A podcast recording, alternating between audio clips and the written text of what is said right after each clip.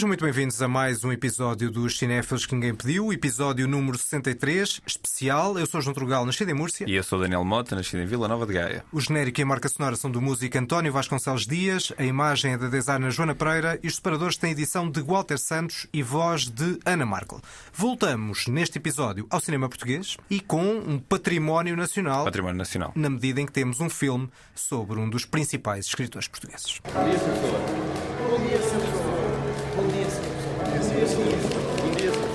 Sr. Pessoa. Bom dia, Sr. Pessoa. E temos connosco o realizador do filme, deste Nothingness Club Eu Não Sou Nada, dedicado à pessoa ou aos vários várias Pessoas. pessoas, às várias pessoas de pessoa. E vamos deixar este, o realizador apresentar-se. Não sei se também queres apresentar-te de uma forma múltipla. Uh, olá, eu sou o Edgar Pera, nasci em Lisboa, apesar de viver os meus primeiros 20 anos em Moscavide Muito bem. e Olivais. Ora, começava por te lançar esta, nesta conversa com a ideia de que, em vez de nós vermos na, nos créditos a ideia de que é um filme de Edgar Pera, nós vemos que é um cine-enigma de Edgar Pera. Porque esta ideia de cine-enigma, e se isto é um enigma daqueles resolúveis, daqueles que têm solução, ou é daqueles meio a zodíaco que vão ficar sempre no ar? Bom, é um mistério que eu espero que as pessoas se apaixonem por ele, não é?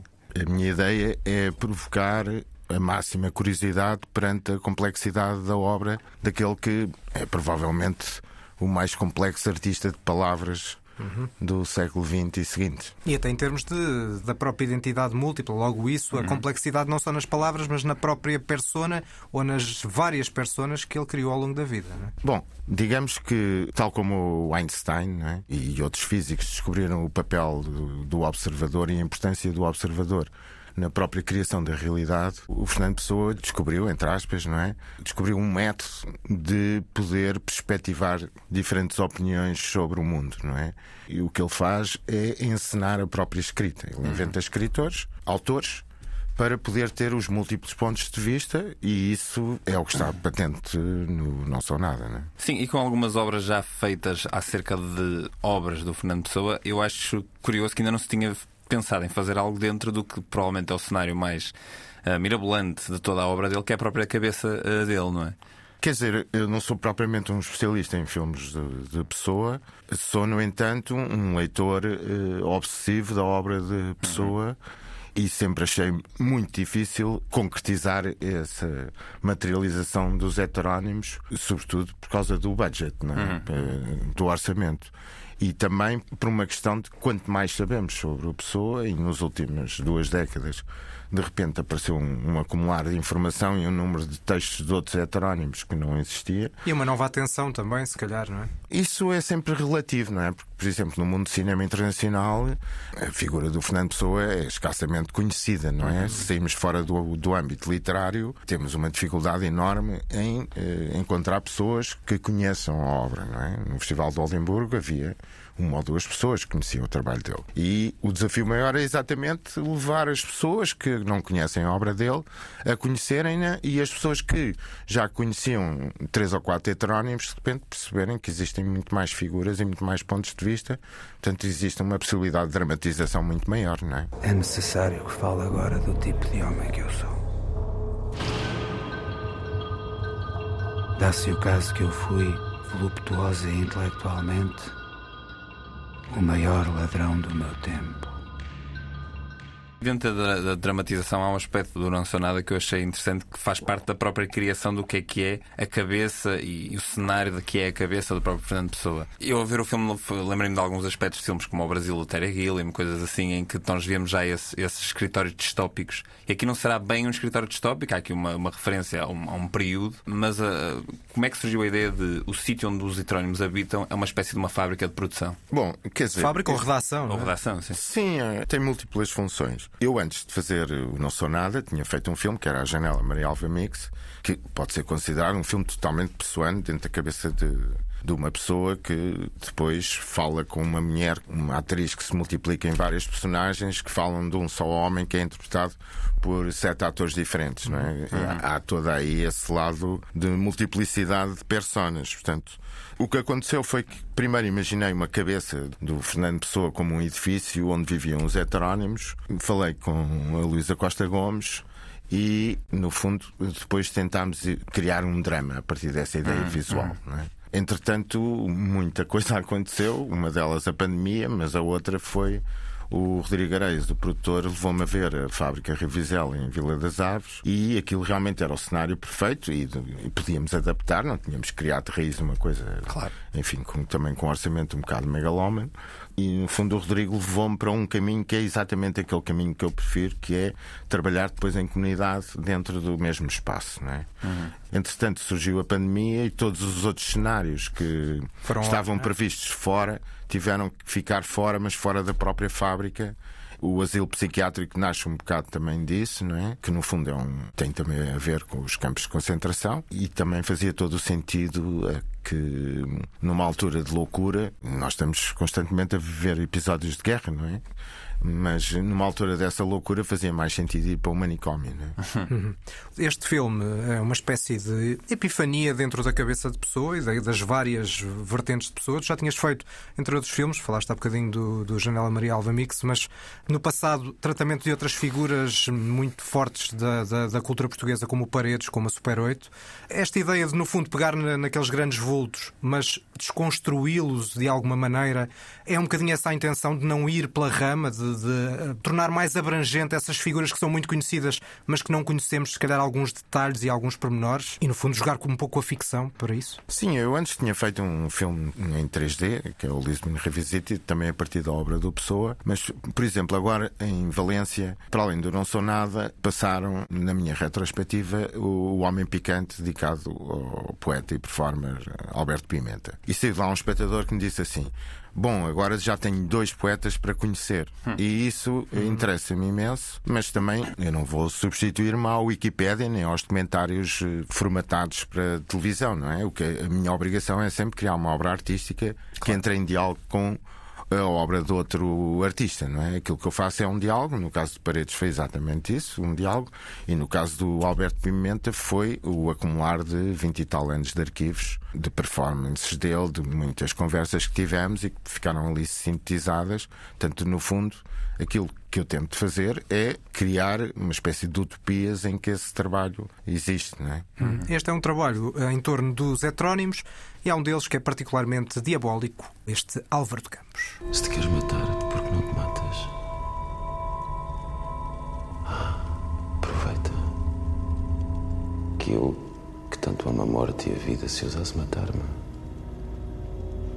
também me mataria. Temos aqui eh, Albano Jerónimo a fazer de Álvaro de Campos em diálogo. Em diálogo, numa- neste caso só ouvimos a voz de Albano Jerónimo, mas eh, ele estava a falar para Paulo Pires, que é outro dos heterónimos de pessoa, Barão de Teive. O Albano Jerónimo acho que está cada vez mais perfeito nesta, nesta missão eh, e nestes papéis assim particularmente diabólicos, muito, muito mordazes. Bom, o Albano já tínhamos trabalhado muito brevemente no Delírio em Las Vedras e depois ele fez uma personagem no Caminhos Magnéticos que no fundo deu-me vontade de prolongar esse trabalho e surgiu então a figura do Álvaro de Campos, não é? E portanto aquilo que no fundo aquilo que aconteceu foi uma extensão da nossa cumplicidade e ao mesmo tempo eu eh, não ver no Álvaro de Campos nem eh, noutros heterónimos eh, do Pessoa propriamente o desenho visual que o Pessoa fez desses heterónimos, mas sim a sua energia, não é? e, e o Álvaro de Campos teve várias fases, porque o Pessoa gosta ainda de complexificar ainda mais, mas eu peguei na fase futurista e, portanto, aquela fase do, do homem novo e, de, no fundo, de destruir o passado e fazer tudo um novo edifício, e neste caso, um edifício para as artes, não é? Sim, e a própria ideia de, de rigor histórico não existe de forma propositada. Temos neste é o Orfeu que, que não existiu até àquele número e com aquela vivacidade da forma como está representada no filme. não é? É aquilo que eu estava a dizer, o rigor histórico eu acho que fica para a Wikipédia Exato, e para exato, uma é série isso. de coisas. Eu não posso ter rigor histórico quando estou a fazer uma ficção, porque se eu começo com o rigor histórico, cada vez me aproximo mais de uma versão da realidade vigente, não é? Hum. E aquilo que eu procuro, como eu disse há pouco, era criar uma utopia, materializar todos os sonhos, ou pelo menos alguns dos sonhos do Fernando Pessoa, porque ele às vezes escrevia só Psychology of Problem Solving, escrevia o nome por baixo e depois não tinha mais nenhum texto. E aquilo que eu imaginei foi que, dessa forma, ele conseguia criar uma obra ainda muito maior. Né? Hum. Tem esse lado utópico, portanto, fantasioso. E o filme tem um intertítulo em que se fala que ele quase ganhou o, Nobel, mas nesse ano não houve, dada a Segunda Guerra Mundial. E aqueles que souberem a data da morte Percebem do pessoa vão se rir e os outros. Mas, por exemplo, eu em Valência, depois no fim perguntei se eles tinham acreditado no intertítulo inicial. Eles disseram que sim. E como pareciam todos bem amigos, não é? Eu expliquei-lhes que o Fernando Pessoa morreu em 1935 portanto já estava morto nessa altura. E como não há é um spoiler. Postos, é? Mas, eh, no fundo, as pessoas que não sabiam quem era o Fernando, ou pelo menos que não sabiam a data da morte, e sobretudo lá fora, ficavam logo com uma ideia do tremendo valor que eu dou e que muitos dão à obra do Fernando Pessoa. Portanto, pensavam logo, ah, ele quase ganhou um Nobel, portanto vão ter uma, uma atenção claro, redobrada claro, claro. sobre aquele escritor. E essa ficção, no fundo, é a coisa mais verdadeira que pode haver sobre aquilo que é o meu juízo da própria obra do Pessoa, né? Porque essa ficção acaba por bater certo com a própria megalomania e a própria mitificação que o Fernando Pessoa, com a utilização de heterónimos e com a criação de outras personagens dentro dele próprio, acaba por fazer na obra dele, não é? Ele escreveu mesmo isso. Numa carta disse que não vou publicar mais nada enquanto não tiver um Nobel. Portanto, por isso é que eu digo: o Lovecraft é que dizia, para se contar uma, uma grande mentira, uma grande aldrabice, todos os outros pormenores à volta têm que ser verosímeis. Exatamente. E, portanto, no fundo, essa chamada grande aldrabice é totalmente alicerçada no real, não é? Até é curioso, falaste da ideia de fantasia. Uma, uma curiosidade é que este filme estreou, teve antes estreia no, no Doc Lisboa. Eu imaginava bastante mais a ter uma estreia no Motel X, por uma certa ligação ao cinema fantástico, do que no próprio Doc, porque isto de documentário tem efetivamente pouco. Quer dizer, isto é uma espécie de documentário mental, não é? Mas sim, é, um, é uma ficção totalmente. Coincidiu que a data de estreia seria agora e, uhum. portanto, digamos que, no fundo, não sou eu propriamente que faço toda a estratégia claro, de distribuição claro. e promoção, mas faz todo o sentido que o filme, a estreia e a estreia estejam em proximidade. Portanto. Uhum são todos festivais que eu gosto. Não é? O filme começou por ser pensado para de Lisboa e, e atrasou. E, o filme não se atrasou. O que se atrasou foi a data de estreia. Exato, exato. Não foi o Portanto, tenho boa relação com todos os festivais eh, nacionais e, até, e não só, claro. Portanto, não foi uma questão de propriamente de preferência, mas ao mesmo tempo o DOC Lisboa e com a secção riscos no fundo, vai ao encontro daquilo que o filme é, que é abolir as fronteiras, que no fundo essas fronteiras entre ficção e realidade são cada vez mais tenues. Agora, então, nesta guerra ainda acabamos de ver imagens de jogos em misturadas com yeah. jogos de guerra. Eu que estou a trabalhar com a inteligência animal, que é como eu chamo, a artificial, artificial. já há mais de um ano percebo mais vezes quando vejo imagens já começo a duvidar qual a proveniência delas. É? Certo. Um dos aspectos, se calhar, mais interessantes para mim do filme tem a ver com a questão do som e o tratamento da música que é omnipresente ao longo do filme.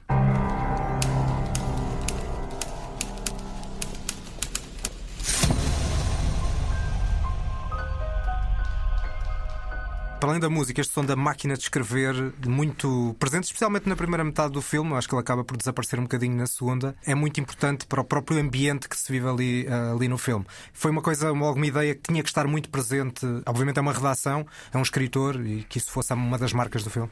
Sim, a ideia de máquina de escrever está nos próprios poemas do Pessoas, está na própria ideia de, de máquina do futurismo e do construtivismo, mas uh, a máquina de escrever nunca se perde, porque no momento de fúria do Campos a escrever à máquina, ouvem sons de metralhadora hum. e num um certo momento, não vou fazer spoiler de massacre, para além dos tiros, também se ouvem máquinas de escrever. Hum. O Alberto Moravia é que dizia que o terrorismo em arte chama-se vanguarda, ou vice-versa. E, no fundo, é essa atividade terrorista que eu também quis que fosse manifestada através dessa fúria do Campos com as próprias máquinas de escrever, não é?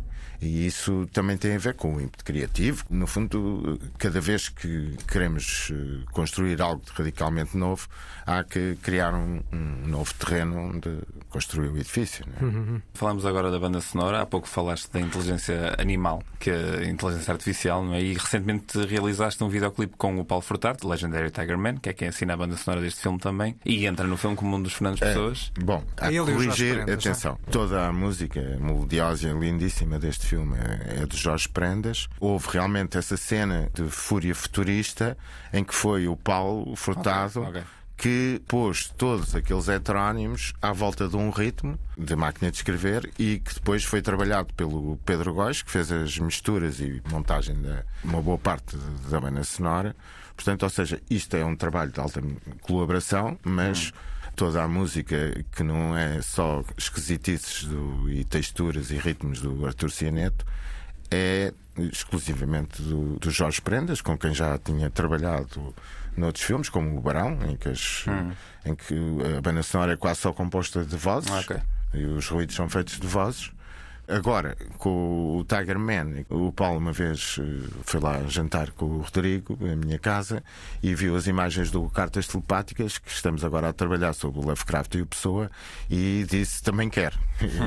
E, entretanto, depois ele fez-me esse desafio para fazer essa música, que felizmente é daquelas músicas que se pode ouvir 100 vezes, porque muitas vezes fazer videoclipes eh, pode É- ser uma é tortura, não é? a canção. Portanto, antes pelo contrário, continuo a, a ouvir e depois eh, cozinhámos um, não foi bem um guião, mas uma ideia de ambiente e de alerta, né? Sim. Apocalíptico. Sim, eu acho que neste filme não há nenhuma, nenhum momento gerado pela inteligência artificial, mas isso é uma tecnologia, uma possibilidade ou uma ferramenta que te entusiasma. Bom, a inteligência artificial já existe há muito tempo e há uma forma de inteligência artificial que ou se chama homenagem ou se chama plágio, que é copiar os estilos dos outros. é? Portanto, isso, eh, às vezes as pessoas dizem que a inteligência artificial copia os estilos dos outros, mas isso já é feito há muito tempo. E, portanto, é um novo brinquedo que permite também criar estilos novos, sabendo criar combinações e instruções. E o grande desafio agora é saber escrever, é saber escrever Saber dar o instruções. Saber escrever instruções e quanto mais as pessoas souberem sobre um assunto, melhor. Eu, por exemplo, cheguei à conclusão que dialogar com o chat GPT só se eu souber mais que ele sobre aquele assunto, porque assim posso aferir o que é verdadeiro e falso e ao mesmo tempo tenho uma outra visão feita através de milhares e milhões de dados humanos. É? Portanto, do ponto de vista da aprendizagem, não é grande coisa, porque já implica tu saberes mais para, só para aferir se é verdadeiro ou falso e não aprender efetivamente com aquela inteligência artificial. É como fazer cálculos. Uma pessoa fazia cálculos já não precisava dela, não é? Aprende-se logo, não é? No Aprende-se. fundo é Os preciso... apontamentos, não é? Não, quando perguntam às vezes, ah, não sei o quê, como é que faz os projetos e não sei o quê. Olha, investiga muito, investiga, investiga, investiga, investiga, sabe o mais possível sobre aquilo. Quando fizeres o projeto, eh, vai-se notar. E, e- toda a gente vai perceber que não leste no dia antes meia dúzia de coisas sobre o assunto e depois resolveste escrever a história que te apeteceu. Certo. Ainda não falámos de uma das figuras mais, não diria omnipresentes, porque só aparece a partir de uma dada altura, mas a partir de uma dada altura marca muito o filme. Enfermeira Ofélia. Doutor Faustino. Vejo que já conhece o nosso ilustre hóspede. Fernando Pessoa. Quem não conhece o famoso poeta Fernando Pessoa? O poeta é um fingidor. Finge tão completamente que chega a fingir que adora. Adoro. Ora, na verdade, aqui temos o Miguel Borges como pessoa ortónimo, mas eu referia-me à, à Ofélia, que é a Vitória Guerra, que tem aqui um papel bastante importante neste filme. O papel da- da Ofélia, ou sobretudo o papel da Super Ofélia, porque quando ela se transforma numa figura de filme noir, eh, Exato. o papel Femme dela. fatale, não é? É, mas é uma femme fatal que eu discuti isso muito com a Vitória antes. É uma femme fatal extremamente intelectual, não é? Que é uma coisa que não costuma ser o clichê habitual da, da femme fatal. E, e ela está lá, tipo antivírus, para desfragmentar a cabeça do Fernando Pessoa. Que se multiplicou em heterónimos intermináveis, não é? Ela está lá para que ele seja uno, não é? E ser uno, no fundo, o Almada dizia um mais um igual a um quando é amor, não é? E ao mesmo tempo também tem um lado irónico porque para ele se poder apaixonar, né, o próprio Pessoa diz que amamos a ideia de amar. E todas as falas da Ofélia não são retiradas das cartas, mas sim dos textos do Fernando Pessoa. Portanto, isso é fundamental que esteja lá exatamente para haver essa complementaridade total de pensamento. É? Talvez seja por isso, se calhar, eh, porque foi uma das coisas que mais me intrigou no filme foi há vários momentos em que nós temos, nós vemos os, os heterónimos, a figura dos heterónimos, mas a voz que se ouve é do Miguel Borges, ou seja, do Pessoa ortónimo. Há um momento, pelo menos um, não sei se mais, em que isso acontece com a Ofélia e eu achei aquilo curioso e estranho. Queria perguntar, no fundo, porque essa opção de também pôr a voz do Pessoa na Ofélia. Bom, exatamente por isso, Pois, porque é os, textos, os textos também são dele. Sim, é? no fundo acabaste por, por dar essa Eh, ideia, não é? Mas aquilo que acontece é que se pensarmos que aquele tal universo de ficção em que ele está voluntariamente, como foi, por exemplo, o Abel Salazar, internado, ele não tem um uniforme, ele não foi preso, nós percebemos que ele está lá como convidado, não é? E se entendermos o outro mundo como o mundo de sonho, tudo aquilo é uma concretização dos seus sonhos e, no caso da Ofélia, seria a parceira, não é? Eh, Inicialmente a começar como secretária, mas que no fundo gradualmente se torna parceira e, enfim, tem depois o jogo duplo de fame fatal. Eu não tenho muito medo de spoilers no meu filme, porque eh, por muito que eu conte a história, depois as pessoas dizem: Ah, ok. É um eh, cine-enigma, não é? eh, Sim, exato. Não, quer dizer, o que eu acho é que a forma como se conta é de tal maneira Tal importante nos meus filmes que é difícil haver spoilers, não é? Sim, neste filme em particular, o aspecto visual, o psicadelismo, a multiplicação da própria imagem, algumas vezes, algumas técnicas que são usadas ao longo do filme, são parte da própria história. Ou seja, por muito que nós saibamos que o plot vai dar A, B, C, D, a forma como tu transmites isso para o espectador é que é- faz parte, 50, 60, 70% que seja, do- da história em si. Pelo menos a intenção do filme. Sim, toda a forma é uma interpretação do tema. E eu não posso, é, para temas diferentes, usar sempre a mesma, o mesmo Claro. estilo, não é? O próprio Pessoa é assim, não é? Portanto, neste caso, se é um filme que vamos entrar dentro da cabeça de alguém, não é necessariamente psicadélico, mas é multipistas, não é? Nós temos muitos pensamentos e, portanto, a sobreposição de imagens nasce também dessa sobreposição de pensamentos. não É meio psicotrópico, isso é indiscutível. Uh, no- mas, por exemplo, o Lisbon Revisited, se, se vires em 3D numa sala, lembro-me que os alunos 12 ano foram ver ao DOC Lisboa e um diz assim: eu, eu estou a falar provavelmente em nome de todos, eu nunca tomei nenhuma droga psicadélica, mas isto é igual. Uh, É a uh, experiência.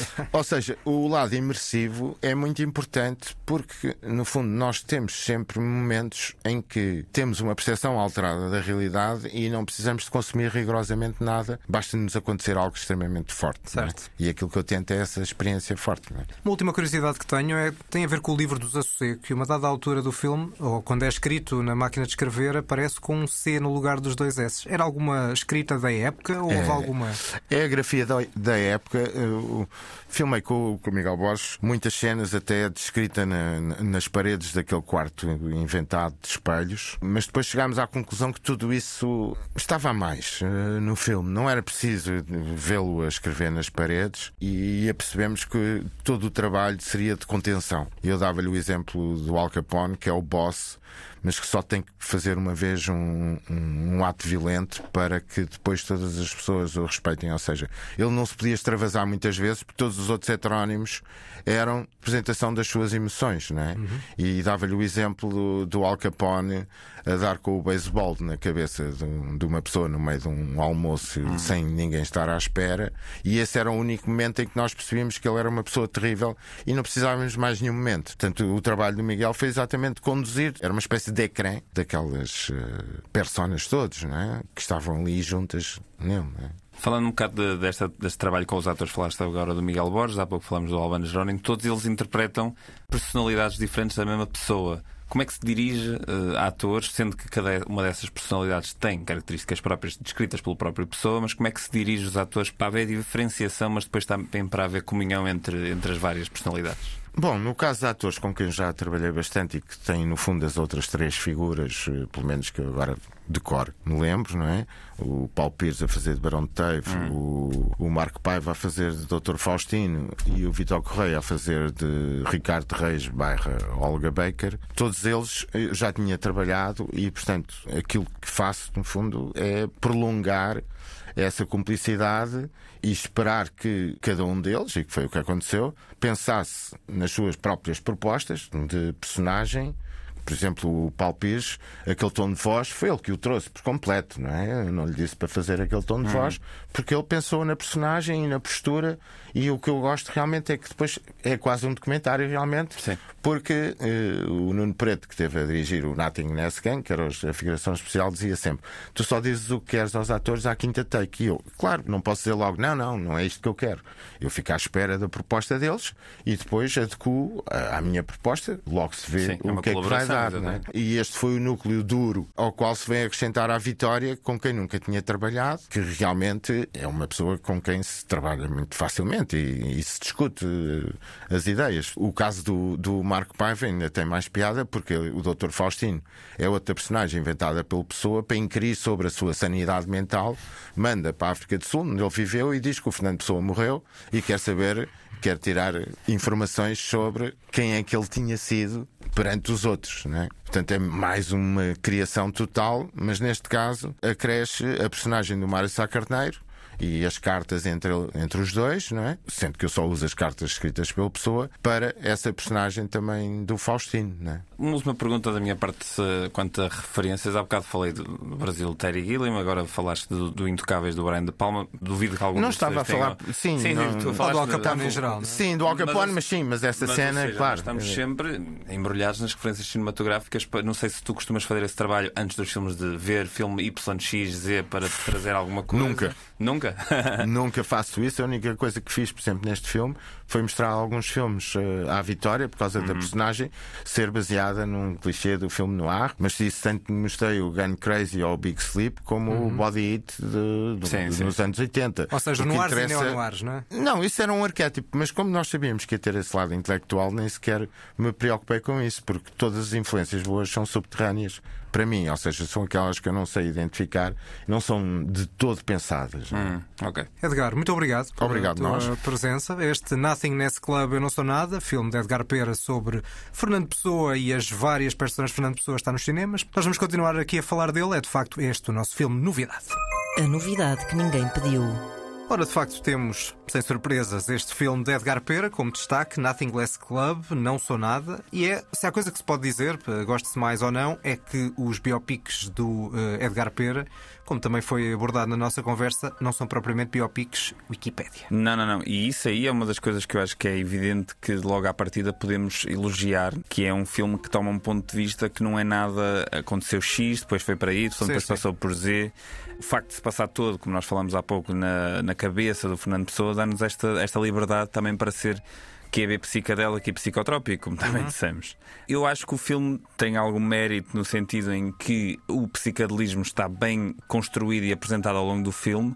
A mim perdeu-me um pouco porque o tom do filme parece demasiado constante e a dada altura pareceu-me um pouco repetitivo. Percebo isso, mas eh, ainda assim eu admiro uma certa consistência que no fundo advém dessa dessa relativa uniformização do próprio filme dentro daquilo que nós temos aqui, que é uma absoluta e propositada inconsistência narrativa. Ou seja, há uma ideia de não haver uma, uma, uma consistência, uma linearidade, lá está a tal viagem à cabeça, nem há propriamente um argumento aparentemente muito bem definido. Ou se há, não há uma história, pelo menos, muito bem definida. E nesse aspecto, há filmes em que isso acontece e eu desligo completamente. E eu aqui consegui ficar mais ou menos bem focado durante grande parte do filme, talvez não já na parte final, mas acho que vale a pena até porque algumas das coisas que nós elogiámos no filme, a parte sonora, uh, aquele som da máquina de escrever e, a, e a cadência da, da- da entrada das canções, que marca, mas não marca em, em demasia, também a própria, a própria fotografia, aqueles tons vermelhos e pretos. Acho que há uma, uma marca visual e sonora que é forte e que para mim serviu para me agarrar durante grande parte do filme. Eu, para mim, o que é mais interessante na obra do Edgar Pera é ele ser uma espécie de, de, de enfant terrível que se vai adaptando ao que vai fazendo. Ou seja, quando temos uma, uma abordagem, um Carlos Paredes e de repente é um documentário inteiro, quase uma espécie de videoarte, apesar de ser estruturalmente um documentário convencional, ou seja, porque tem depoimentos e tem inf- informação biográfica, etc. Por isso é que eu acho que este filme é mais interessante do que esse do, do Carlos Paredes. O Super 8 aí no filme do Carlos Paredes, a uma dada altura, já, já mói um pouco. Já, ou seja, já, já é, é um registro. O recurso é o estilístico ultrapassa o Sim, e conteúdo. Ultrapassa o próprio conteúdo e, o- e, de um certo sentido, o conteúdo é mais tradicional do que aqui, em que aqui o conteúdo claramente não é tradicional. E por isso lá está, daí a tal maior consistência neste filme, dentro dessa ideia de inconsistência. Mas eu acho também que tudo que eu vi do, do Edgar Pera, este é o, o filme mais clássico, apesar de tudo, do que eu vi, não é? Porque não vi, não vi tudo. Mas entre o Barão, entre uhum. o próprio documentário do Carlos Paredes, etc., este acaba por ser o mais clássico e talvez o mais, o mais imediato, de certo modo. Falando neste circuito de filmes, depois há outros filmes que o Edgar fez que eu não vi, como O Delírio em Las Vedras e O Virados do Avesso. Acho que esses são mais, são mais, mais imediatos, comerciais, mais comerciais e mais. É? Sim, mas, ou mas seja, não vi, como não, não vi, não, não, não, vale a pena falar. Mas parece-me que a intenção é a outra e, a, e o propósito é outro. E acho que este filme, no mínimo dos mínimos, serve para uma coisa que eu acho extremamente valiosa, que é voltar a despertar a atenção para a obra interminável uhum. e, e, infinitamente interessante do Fernando Pessoa, que foi o que fez a mim. E no dia a seguir eu estava a procurar coisas sobre Fernando Pessoa, sobre os heterónimos, sobre a, a característica de cada um destes heterónimos que ao longo do filme são apresentados. Cada um deles tem as suas minudências e o filme explora isso de forma muito inteligente e interessante. Cada ator acaba por ter uma, uma abordagem ao próprio Fernando Pessoa que tem a ver com o heterónimo que apresenta, diferenciada, e isso torna o filme também inteligente, de certo modo. E, e isto, de facto, se calhar era o que acontecia na cabeça de Fernando Pessoa, por muito que nos possa parecer psicadélico, mas alguma coisa não muito linear se passava naquela cabeça, não é? É capaz de ser, lá está, eh, pegando nas tuas palavras, talvez o filme mais imediato dentro daqueles que têm um cunho artístico hum. e que não são, obviamente, nada imediatos na, sim, na, sim, sim. Na, na, sua construção. Uma das coisas que eu acho que menos gostei até de uma das cenas é uma referência que a uma dada altura há a Salazar e a Mussolini numa, num, num determinado momento acaba por aproximar de uma realidade e é, um, é, um, é uma coisa muito breve, uma hum. referência muito breve e uma cena muito breve que seria naturalmente superficial num contexto que seria sempre mais complexo, que é este contexto do Estado Novo e também a própria posição de Fernando Pessoa face ao regime, que era relativamente ambígua. O próprio Fernando Pessoa também só, claro. só, só, viveu durante o início, durante o período da ditadura militar e o início do Estado Novo. Mas acho que era escusado, porque isso sim aproxima de um certo, uma certa realidade e eu acho que preferia quando o filme estava sempre num lado mais psicotrópico, porque aí, lá está, mantinha essa ideia de, de, de consistência que se perde um pouco. Portanto, acho que é de facto um, um filme interessante e vamos pontuar. Eu vou pontuar assim, meio da tabela, vou dar um 6 em 10. Ah, também, também estamos, estamos de acordo. Estamos de acordo, dás um 6 em 10. Um 6 em 10, é isso mesmo. Lá está, não é um filme que para mim seja memorável, mas valorizo esta, esta identidade e acho que uma marca que o filme tem. E há um lado experimental, há um lado experimental na parte visual que, por muito que a mim, a dada altura, me pareceu repetitivo, que é. É sempre interessante perceber as, as, as soluções estéticas que o Edgar Pera foi encontrando ao longo do filme para nos aproximar mais do que poderia ser um imaginário do próprio autor, do Fernando Pessoa. Experimental num sentido em que funciona e que não sou artificial, sim, porque sim, é fácil sim, fazer aquele experimentalismo claro. que é é truque. E Hum, eu sinto que isso, apesar de tudo, aqui, aqui isso não acontece. Bom, vamos para o Toque e Foge, temos algumas notas. O Toca e Foge que ninguém pediu. Ora, temos uh, três notas e depois uma nota, uma breve nota final conjunta. Começo eu com um documentário sobre a relação entre a história e o cinema no período fascista. People say that Rome is a stage set. In 1922, onto that stage walked an actor. What did the story lead to? Primeiro dado, o norte-irlandês eh, Mark Cousins é um extraordinário contador de histórias. Pois é, pois é. E tem esta voz que se reconhece.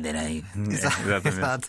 É difícil de, de, imitar. Estavas a tentar, não sei se estavas Foi a conseguir fraco, isso. não vou conseguir. Muito bem, mas lá está, é no que conta e na forma como conta, porque tem uma, uma voz e uma entoação pá, que é desconcertante, não tem nada a ver com a narração habitual Sim, do documentário, sim, naquela narração assim mais ou menos seca, embora seja um pouco monocórdica, mas é uma monocórdica em bom. Uhum.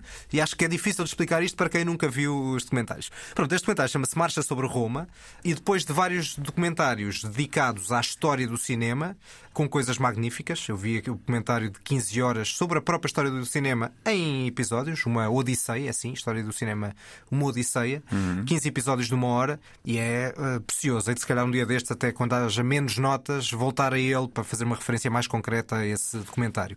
Depois, lá está, dizia sobre vários documentários sobre a história do cinema, cineastas como Hitchcock, recentemente, ou Orson Welles. Agora fez um sobre a relação entre a história e o cinema neste Marcha sobre Roma, uh, neste documentário, lá está, sobre a ascensão de, de, Mussolini. Eu acho que é um filme que tem algumas debilidades, que também se calhar já se notava um bocadinho no, no, no passado dele, que era quando ele encena coisas no presente, a coisa nem sempre é muito, muito perfeita. Às vezes até parece um bocadinho uh, simplória até. Uh, e no, no, caso é, nomeadamente, a presença ficcional da atriz Alba Rohrwacher, que nunca sei se é bem assim que se diz o nome Hum. dela, da italiana. Mas eu acho que está certo. É capaz de estar parecido. Que no fundo pretende encenar uma mulher com a ilusão e a desilusão com o fascismo. Hum. Parece claramente isso que está ali. Só que acho que não resulta. E não, ou seja, acaba por se perder mais do que se ganha. A ideia era boa, no meio de um documentário, Ok. criar uma, uma, uma ideiazinha de ficção que abrisse horizontes. Mas acho que não funciona. Tal como depois alguns factos históricos ou a ligação entre o Mussolini e o fascismo italiano com outros fascismos parece um bocadinho também simples, demasiado simples. Ou seja, parece um bocadinho dados, lá está, Wikipédia, Hum. da forma como conta isso. Onde é que o filme é melhor? É na reflexão sobre a memória. E acho que é aí que ele sempre é melhor. Na memória cinematográfica, claro, nomeadamente com o cinema de propaganda, e como o cinema mostrou, muitas vezes de forma aldrabada, essa ascensão aparentemente colossal do Mussolini, que era muito mais no cinema do que foi efetivamente na realidade, e sobre esta marcha sobre Roma, que a verdade acabou por não ser uma marcha real, porque entretanto o rei já lhe tinha dado o poder, não foi uma afirmação popular de apoio ao fascismo porque ele já era nessa altura eh, governante e como o próprio cinema acaba por às vezes aldrabar isso, nomeadamente o cinema de propaganda, eh, mas também sobre outros dados da memória, a toponímia, a importância dos lugares, a memória arquitetónica. Acho que aí o filme é, é- é bastante forte e tem um belo exemplo usado várias vezes na- na- no Monumento ao Soldado Desconhecido, na Piazza Veneza, em Roma. Eh, não é dos filmes provavelmente mais, mais fortes do Mark Cousins, mas ele também nunca nos deixa ficar mal e vale muito a pena ver este comentário. Muito bem. Vamos seguir com outro diálogo eh, cinematográfico entre nós os dois, com 95 anos separados no tempo. Estás intrigado com esta? Estou muito intrigado. Já já. vais perceber. Your Honor, no matter how much evidence stacked against them, the Usher crime family stands stronger and darker than ever before. anyone comes after us, we will exhaust our arsenal until the threat's neutralized. By neutralized, do you mean sued into oblivion on the streets? Neutralized. Like dead. Passaste-me aqui uma rasteira. O que é que se passa? Tu estás em 2023 e eu estou em 1928. Estás a falar de que filme? Estou a falar do filme que tem o mesmo nome que esta série. Chama-se The Fall of the House, The of, House Usher. of Usher. Exatamente. E tu viste esse, Eu vi esse visionaste filme. essa película? Precisamente. Que é E um, o que é que achaste? É um belíssimo filme impressionista francês. Ah, que uau. tem uma ligação com o expressionismo alemão, no sentido que o expressionismo alemão talvez tenha ido mais além na, na questão Uhum. dos sonhos e na entrada da Mas mente nós não personagens. deste filme quando. Não, nunca falamos. Talvez o na Asas primeira. podias ter falado, podíamos ter Exatamente. falado e se calhar não tinhas visto na altura. Não, acho que já havia há mais tempo. Mas também, se calhar, nem sempre falamos de Sim, todos sim, os sim, sim, filmes. sim, sim, e na sim. primeira, nos primeiros episódios do Oscar não falámos ainda de tantos Sim, filmes. não saíamos tanto da, da, da, cerimónia. zona da cerimónia. Da sim. cerimónia. Pois isto é uma, uma nova adaptação de- desse conto do, do Edgar Allan Poe aqui pelo Mike Flanagan. Já, já há alguns anos que eu sigo o trabalho do Mike Flanagan, ele tem lançado algumas séries na Netflix, eh, seja o Haunting of Hill House, seja o Midnight Mass e agora o Fall of the House of Usher. Eu ainda só vi dois episódios desta série, mas o que é certo é que eu acho que continuamos a poder contar e a confiar no Mike Flanagan para ser uma das vozes mais interessantes num certo tipo de terror particularmente no formato televisivo, dos últimos anos. E esta série tem as, tem as marcas todas da, da escrita dele, sejam os longos monólogos com frases muito bem construídas e muito interessantes, uma estética visual muito clássica, mas muito bem executada, e depois uma, uma, uma série de escolhas, mesmo em termos de, de banda sonora, direção de arte, etc., muito vincadas e muito, muito certeiras. Eu acho, eu acho um criador interessante, sendo que é pipoca, ou seja, isto não é, de repente, não traga aqui um art house, se calhar esse filme que estás a falar de 1928 aborda esta história de um ponto de vista muito mais eh, diferenciado. Pelo que eu percebi, acho que esta adaptação é muito livre, não é muito Sim, pouco... sim, sim. Ou seja, é uma adaptação daquelas em que de repente passamos do, do século X para agora e, e mudamos do E a cenário história, completamente. a narrativa do- desse filme era muito minimal. Aquilo era um filme de terror fantasmagórico. Pois. Coisa que este não é, aparentemente. Pois, eu não conheço o conto original, tô- acho que nunca li também nada não. do Edgar Allan Poe, ah, mas, mas depois de ver o primeiro e o segundo episódio, fiquei muito curioso para chegar ao fim da série e depois ir comparar com a obra original para perceber o que é que o Mike Flanagan fez aqui. Ah, mas eu acho que é uma série interessante e depois acaba por abordar alguns dos temas que, que vão aparecendo aqui e ali nas, nas séries dele, sejam as relações interpessoais, pronto, isso tudo acaba por ter esse tema, né? Mas depois aqui há, um- há uma crítica ao capitalismo, há uma crítica aos demasiado ricos, aos super ricos, e há um certo estatuto intocável que eles pensam que têm. Uh, mas não, não vi o suficiente da série para perceber se, se o que eu estou a assumir, que é o ponto da série, vai ser de facto a conclusão. Mas é uma série bem feita, Uh, não está a ter tanto destaque como as outras séries do Mike Flanagan, acho normal, porque particularmente o Midnight Mass eu acho que é um tratado da escrita e da criatividade dentro do género.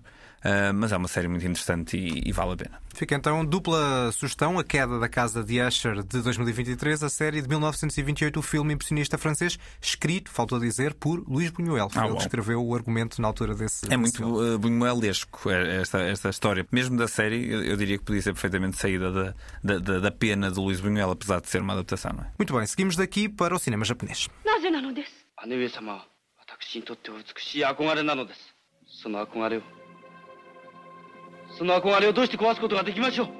por acaso estava a concordar com o senhor. Estava, não é? E Hugo, deixa-me dizer-te uh, aqui três nomes: Hiroshi Shimizu, diz-te alguma coisa? Por acaso não.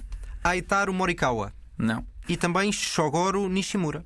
Não. Nada, não é? E ainda bem, e é normal que não te diga E nada. ainda bem. Ainda bem no sentido em que é normal, para fazer jus ao título deste ciclo que se chama Mestres Japoneses Desconhecidos. Ah, uau, ok. E portanto não fazia sentido tu Eu agora sei perfeitamente. perfeitamente, exatamente. Já é a terceira temporada deste ciclo, eu creio que até já o anunciámos já há um ano, com filmes nunca estreados fora do Japão. Daí, no fundo, o simbolismo. Se nem nos Estados Unidos eles estrearam, em França, por exemplo, são de facto filmes muito pouco conhecidos e são escolhidos por Miguel Patrício, que é um verdadeiro expert em, em cinema nipónico. Este ciclo arrancou ontem em Lisboa e Coimbra, mas promete depois passar por outros pontos do país. Eh, Eu já vi um filme da, da Tanaka, uma realizadora japonesa, que também teve eh, a chancela do Miguel Patrício em há uns tempos, que teve aí uma integral e valeu a pena. Portanto, lá está. Este cinema, o facto de ser pouco conhecido não quer dizer que seja refundido na sua construção. São, é, lá está, tem, tiveram foi pouco alcance internacional.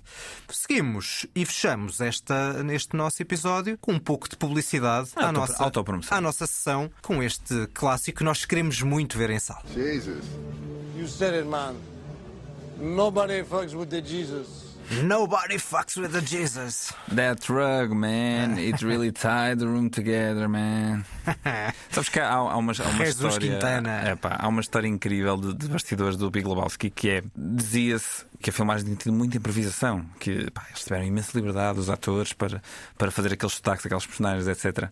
Todos os men do Jeff Bridges estão no argumento original. Ah, é? Já Ou estava seja, lá. tu- toda aquela marcação já existia no argumento original e isso só, só testa do gênio dos irmãos Coen. Estamos a falar do Big Lebowski, sim senhor, o grande Lebowski, que é a nossa próxima sessão que ninguém pediu. Sim, segunda-feira lá estaremos uh, e, e vamos cumprir finalmente à quarta sessão. Depois temos dito, ah, agora vamos fazer uma coisa mais leve. O Big Lebowski é mais leve. É, é, é tripado que chega, É mas, tripado, é, mas, mas é, mas é leve. Mas é leve, é divertido. Mas propõe umas análises interessantes. Não, podemos claro. falar de nihilismo, podemos falar de. de- Podemos, Podemos, podemos, falar isso de, é uma crítica ao comunismo, podemos falar de várias coisas. Seu nihilismo em particular, não é? No- Nomeadamente desta personagem Quiçá principal. uma advertência contra as drogas. É?